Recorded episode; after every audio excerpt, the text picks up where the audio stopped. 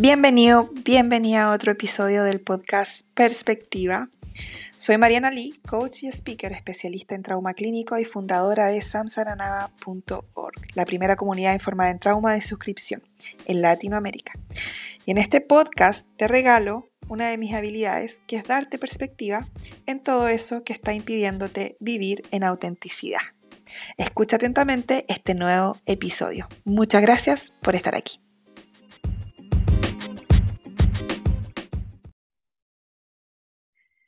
Hola, bienvenidos a otro episodio del podcast Perspectiva con Mariana Lee. Soy Mariana Lee y hoy día estoy con Mari Carmen, querida, ¿cómo estás?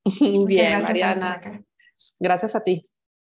Nosotros nos conocemos con Mari Carmen. Em, como les decía el otro día en las historias, generalmente no conozco a las personas que llegan, pero Mari Carmen es em, alumna, era alumna del, del Camino a lo que soy.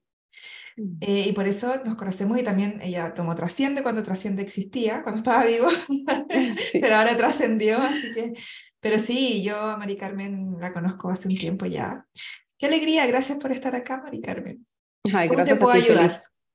Gracias, Mariana. Sabes que justo por esto que mencionas, este camino de autoconocimiento que he tenido en Trasciende, en el camino, en Samsaranava y demás, ahora lo, lo, que pasa es que ahora estoy en una autoobservación, yo diría permanente, ¿no? Entonces ahora me hago súper consciente de mi creación, lo cual puede ser a veces un poco, pues no abrumador, pero sí eh, de muchísima reflexión, ¿no? Y ahorita el tema concreto es que me encuentro totalmente, digamos, abrumada con mi propia creación en cuanto a responsabilidades. en cuanto a responsabilidades, porque, bueno, yo soy básicamente la cabeza de la familia, vivo sola con dos hijos, soy divorciada, tengo 50 años y tengo dos hijos, de 9 y de 12 años. y, y bueno, el estado civil de estar divorciada o casada es irrelevante porque igual casada yo llevaba el control, ¿no? O sea, como que yo era así como el macho alfa, ¿no? Este, que llevaba eso y es en realidad para toda la familia, o sea, el resto de la familia son cinco adultos mayores de más de 80 que requieren cuidados. Y yo estoy a cargo, ¿no? Y mm, en el trabajo, eh, tengo un trabajo que bendigo y me encanta, pero es un puesto de muchísima responsabilidad. Y entonces es como poner más en mi plato y entonces amo los perros y yo misma me he hecho consciente de por qué no adopté dos perros, entonces es poner más responsabilidad, Y he notado, digamos, esta tendencia haciéndome responsable, ¿no? Que desde muy joven, creo que desde los 15 años, he tenido esta tendencia de hacerme responsable y asumir un rol que ahora entiendo, ¿no? Gracias a, pues esta toma de conciencia que he tenido en los últimos meses, que he tomado un rol que, pues que no me corresponde, pero que ahora me es complicado salir, ¿no? Em, me siento completamente abrumada y, y diario yo pienso, bueno, ¿cómo me elijo a mí? ¿No? O sea, ¿cómo, cómo me amo a mí?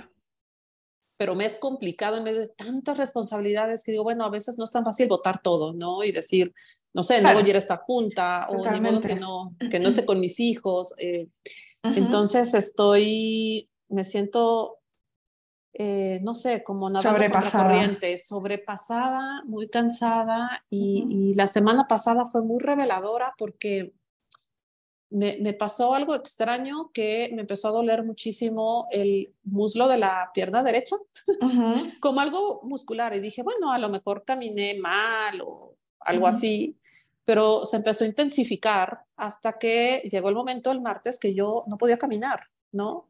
Oh, Entonces no, no, pude asistir a la oficina. Y, y bueno, ahora que estoy, pues, digamos, en esta autoobservación, antes de doparme, digamos, con antiinflamatorios y demás. Quise entenderlo, ¿no? Entonces dije, bueno, creo que es resultado de todo esto, ¿no? Que a lo mejor antes lo hacía en automático, me automático es estar trabajando, trabajando, resolviendo, resolviendo, pero ahora no. Entonces yo dije, bueno, por algo mi cuerpo me está como llamando la atención para seguir caminando, ¿no? Gritando, eh, porque estoy cansada. Por favor, no para, por favor.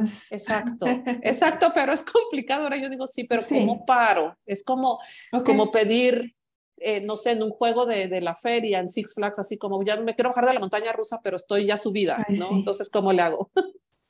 Sí, nombraste Six Flags. Yo la primera vez que fui a Six Flags fue ahí en, eh, en México. Ah, en México. Ah, súper. Tengo buenos recuerdos. Ajá.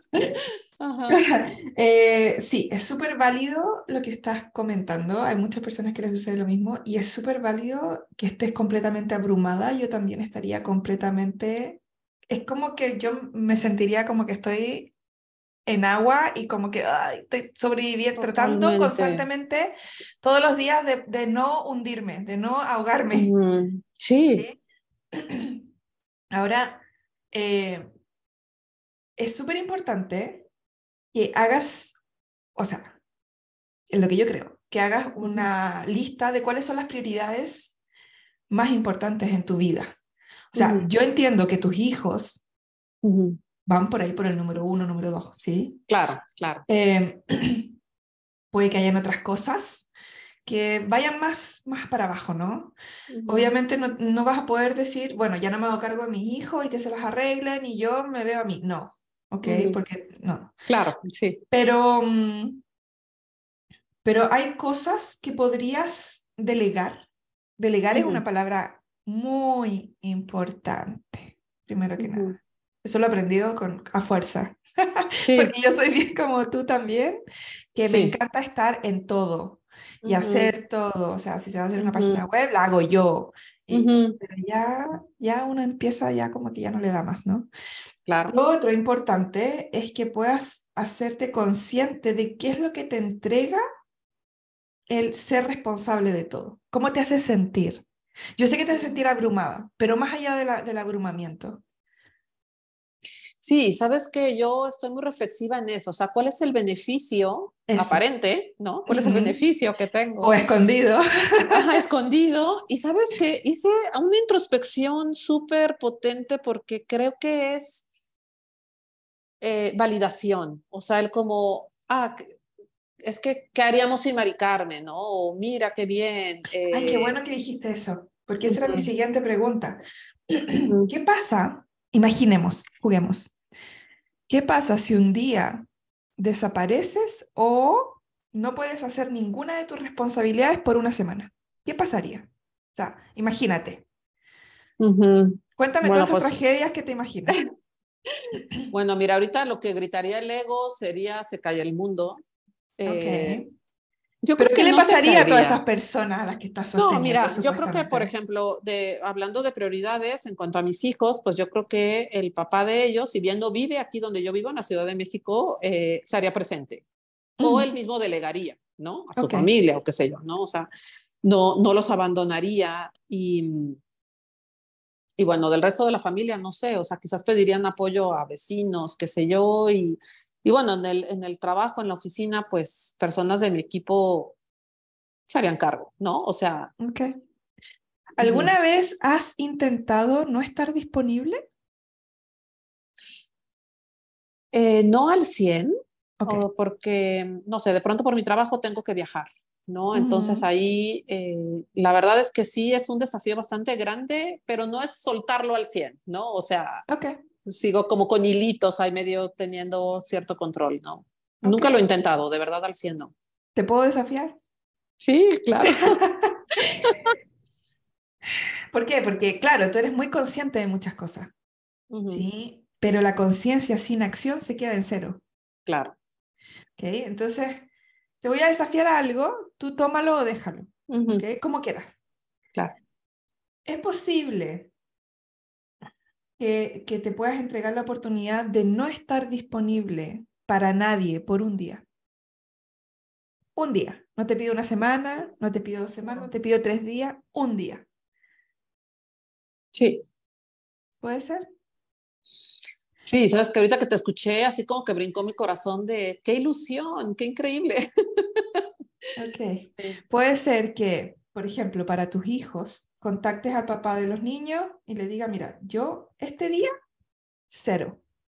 O sea, si pasa algo, nadie me llame. Tú ve qué haces con cualquier cosa que, que surja. Se puede estar cayendo el mundo, pero no, no me van a contactar. Claro. trabajo en lo mismo. El mismo día, ese día de trabajo, no estoy disponible. No respondo correos, no respondo llamadas, ni me acerco al computador.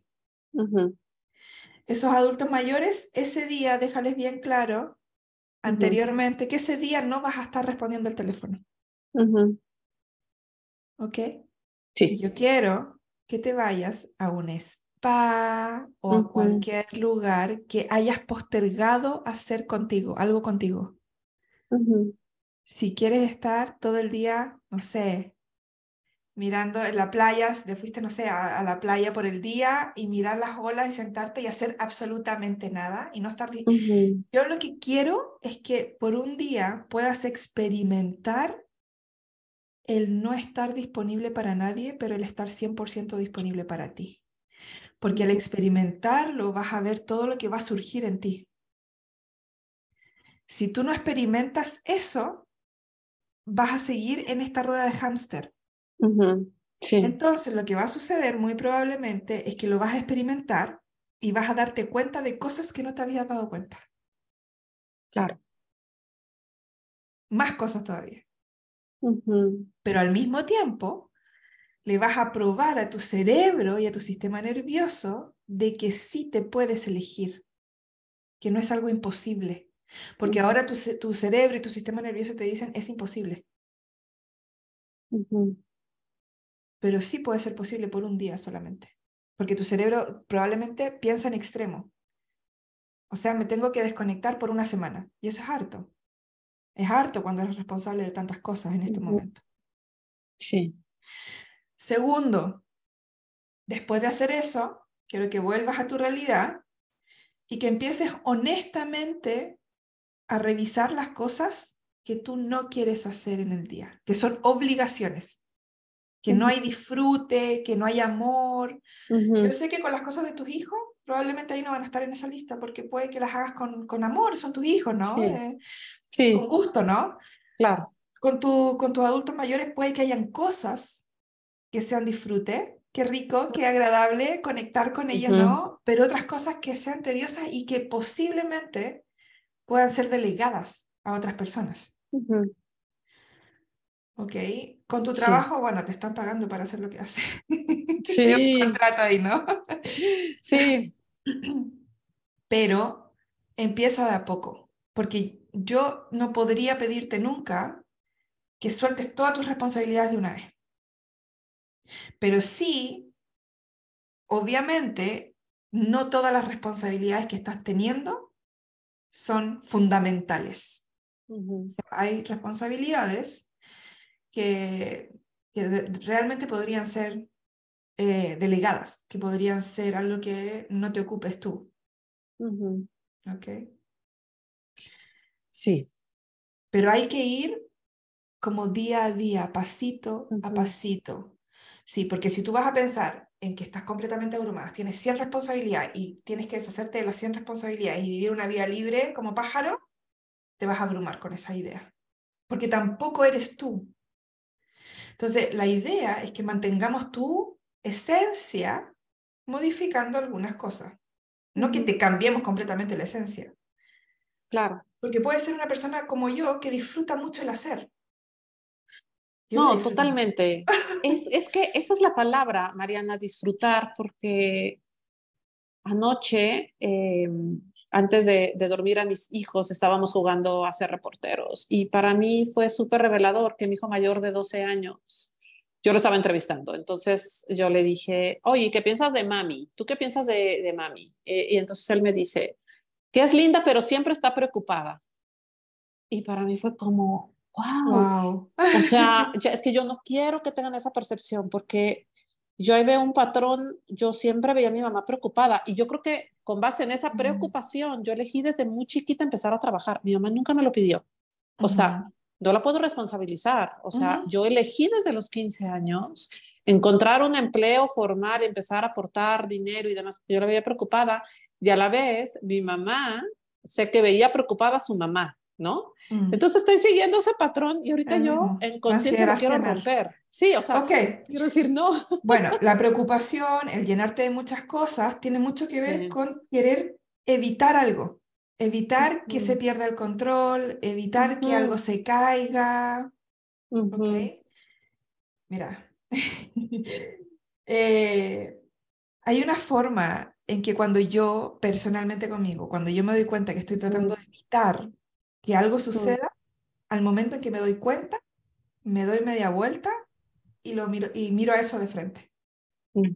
Y suelto. O sea, saco la mano. O sea, si yo estoy tratando de sostener algo, sostener, sostener, sostener, el momento que me doy cuenta que estoy tratando de sostenerlo y que me estoy apegando a el resultado de eso o a la idea de eso, suelto las manos y dejo que se caiga.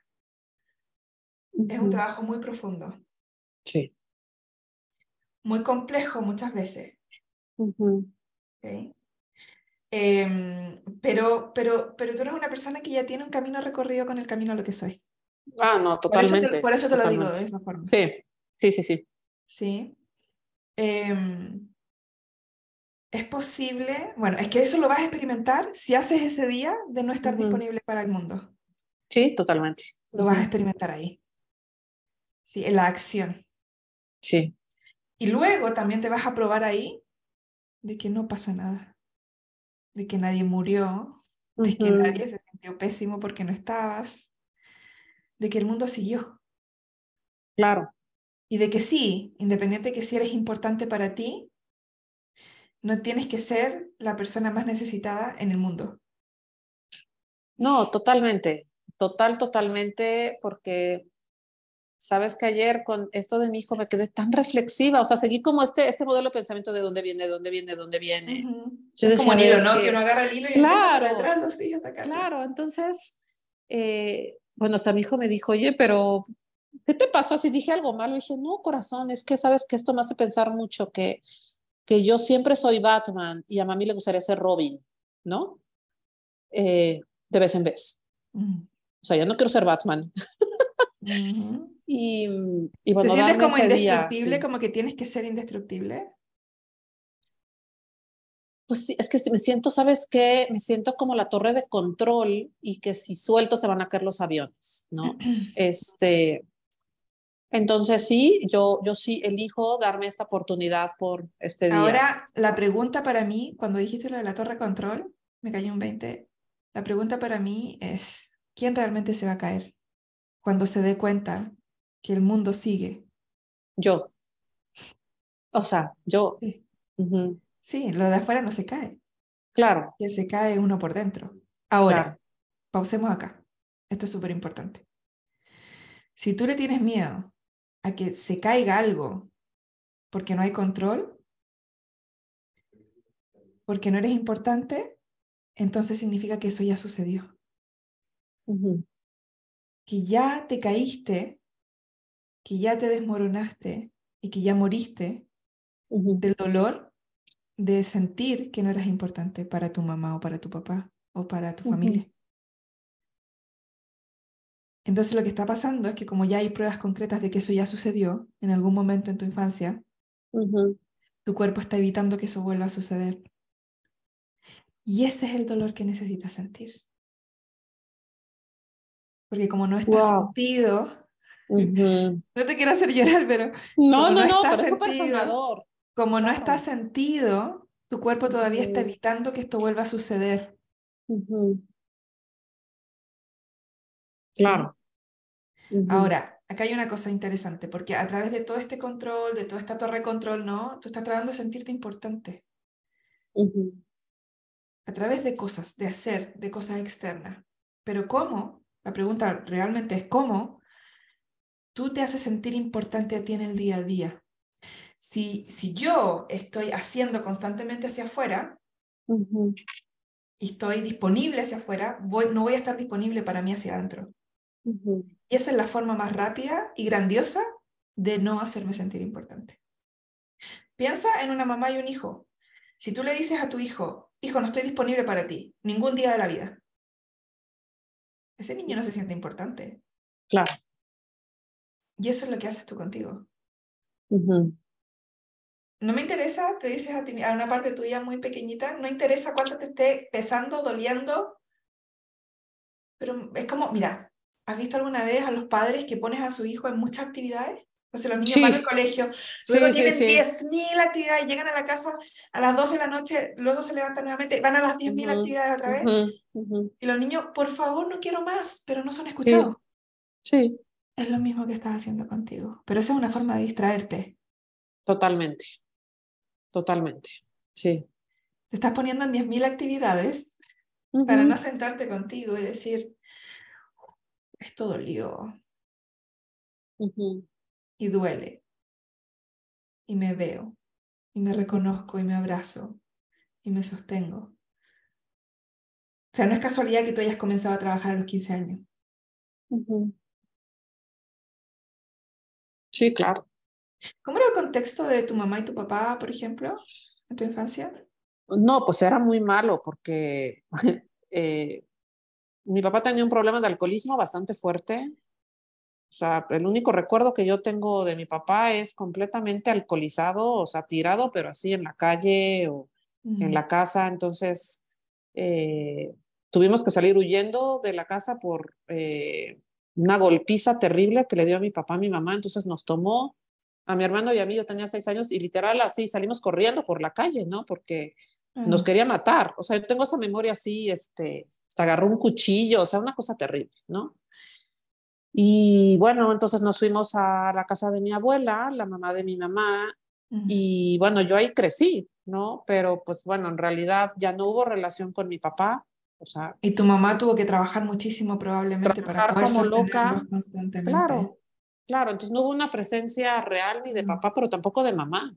No. O sea, yo, yo le agradezco mucho a mamá que, que haya trabajado para mi educación, pero no, no fue una madre nutritiva emocionalmente. Entonces, lo que pasaba ahí es que antes de tus seis años, antes de que ustedes salieran, era probablemente eh, una madre que se abandonaba para no abandonar a tu padre.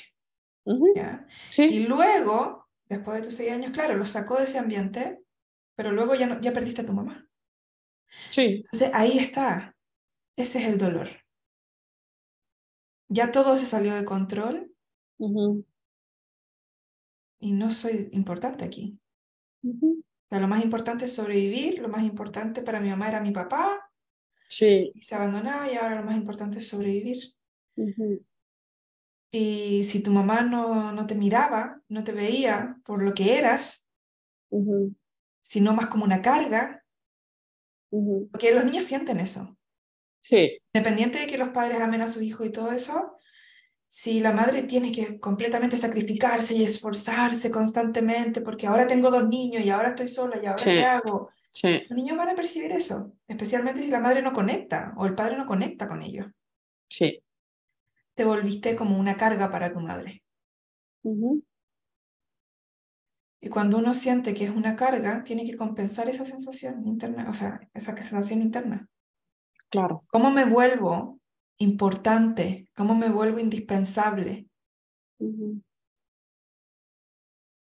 Eso es. Sí, tal cual. Tal cual. Y, y, ahorita me resuena mucho eso así, casi que era como dejo de ser una carga. O sea, yo, yo decía es que yo quiero pagar mi propia escuela. O sea, yo ya no quiero que mamá sufra por mí. Claro. O sea, entendiste a muy corta edad que tu mamá sufría por ti y por tu hermano probablemente. O sea, tu hermano quizás tenía la misma sensación imagínate el peso para un niño o para una niña o un adolescente, ¿qué es eso? No, no, no, sí, claro. Vas a vivir tu vida tratando de compensar la vergüenza de ser quien eres. Mm. Al final eso es. ¿Hay algo malo conmigo? Soy una carga. Por lo tanto, para que la gente no se dé cuenta que soy una carga, libero carga en otros. Ahí está la responsabilidad. Soy la liberadora de cargas. Sí. Ok. Ahora lo más importante es que puedas ser tú esa madre que no tuviste. Esa madre que se ve, que se escucha y que dice, hija, si ya no quieres hacer esto, no lo hagas más. No tienes que probarme que eres buena, que eres importante, Sí. Pero ¿cómo haces eso? Eligiéndote. Pero para eso tienes que dejar de estar disponible, lamentablemente, para algunas cosas, algunas personas. No se trata de encerrarte en una cueva y nunca más hablar con nadie. Mm. Pero se trata de preguntarte cada vez que se requiera algo de ti, preguntarte si eso, si al decir sí a eso, te vas a abandonar. Sí, exactamente. Ahí estoy. Ahí estoy y ha sido un proceso, ha sido un proceso bien, bien profundo y yo creo que para todo mi entorno, la familia y demás, porque eh, he empezado a decir no, ¿no? Y tal oh. cual lo bien, en un post tuyo, sí, claro, un no es una oración completa, ¿no? O sea, con verbo y todo, ¿no? Entonces, eh, hay mucho desconcierto, ¿cierto? Y, y, ahí está el desafío, en, en elegirme, especialmente en esos momentos cuando yo recibo por parte de mi entorno, especialmente familia, un juicio, ¿no? Así de, ¿cómo es que ahora es no? ¿No? O sea, ¿por qué no? Porque no quiero. Porque no, quiero. claro, ahí, ahí es el, verdadero desafío, o sea, ahí es la verdadera elección a mí. Sí. Y ahí, ¿cómo te sostienes a ti? Porque ya pasó, o sea, tu cuerpo recuerda eso, que el haberte elegido tenía una consecuencia negativa, que el haberte elegido hacía que te desconectaran. Pero mira, piensa esto. El que tu mamá haya elegido sacarlos de ese ambiente, o sea, los eligió a ustedes, le generó eventualmente consecuencias negativas, para ti por lo menos. Si fue que no vieras a tu mamá ya Sí. Entonces en tu cerebro está cableado el elegirme hace mm. que me desconecten emocionalmente. Sí. Ahora tú ya no eres esa niña. Mm. Y, no y, la única persona que puede crear consecuencias realmente negativas para ti eres tú misma. Si alguien te desconecta o no,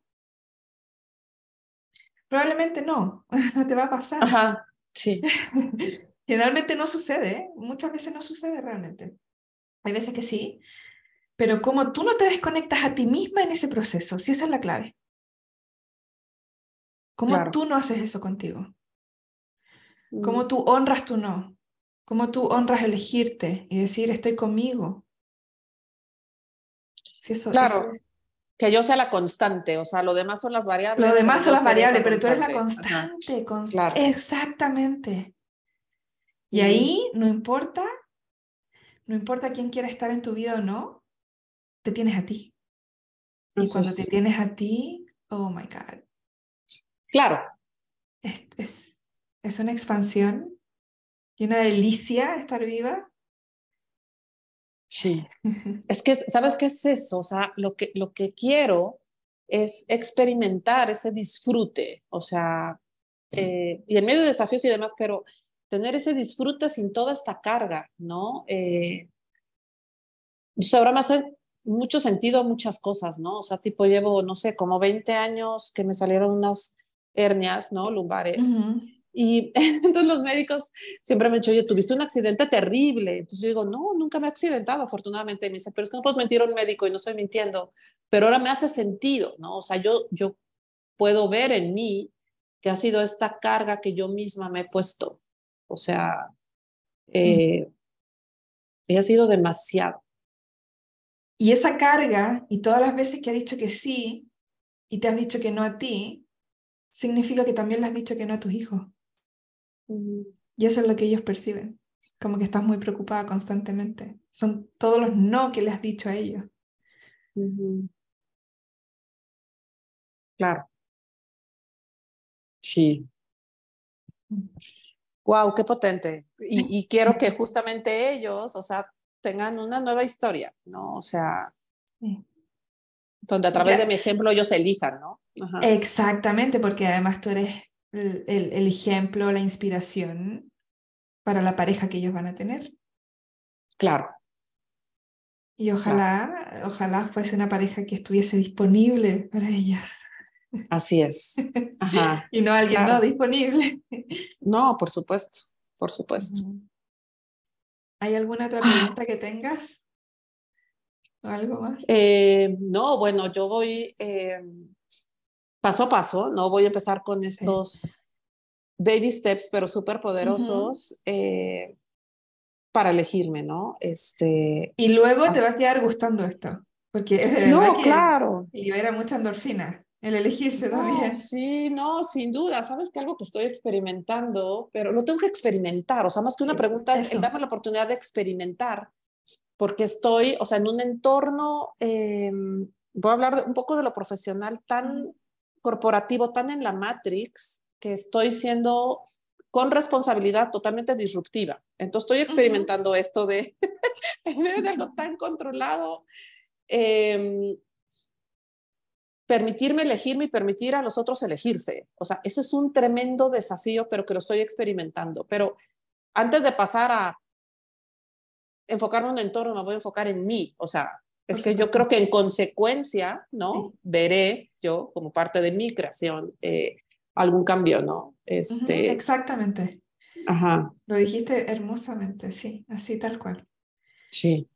Pero todo nace y termina en uno. Sí, eso, eso es es. maravilloso Ujú, Sí. claro. Entonces, ahora yo, yo lo que yo veo es que lo único que te falta es empezar a experimentar el elegirte.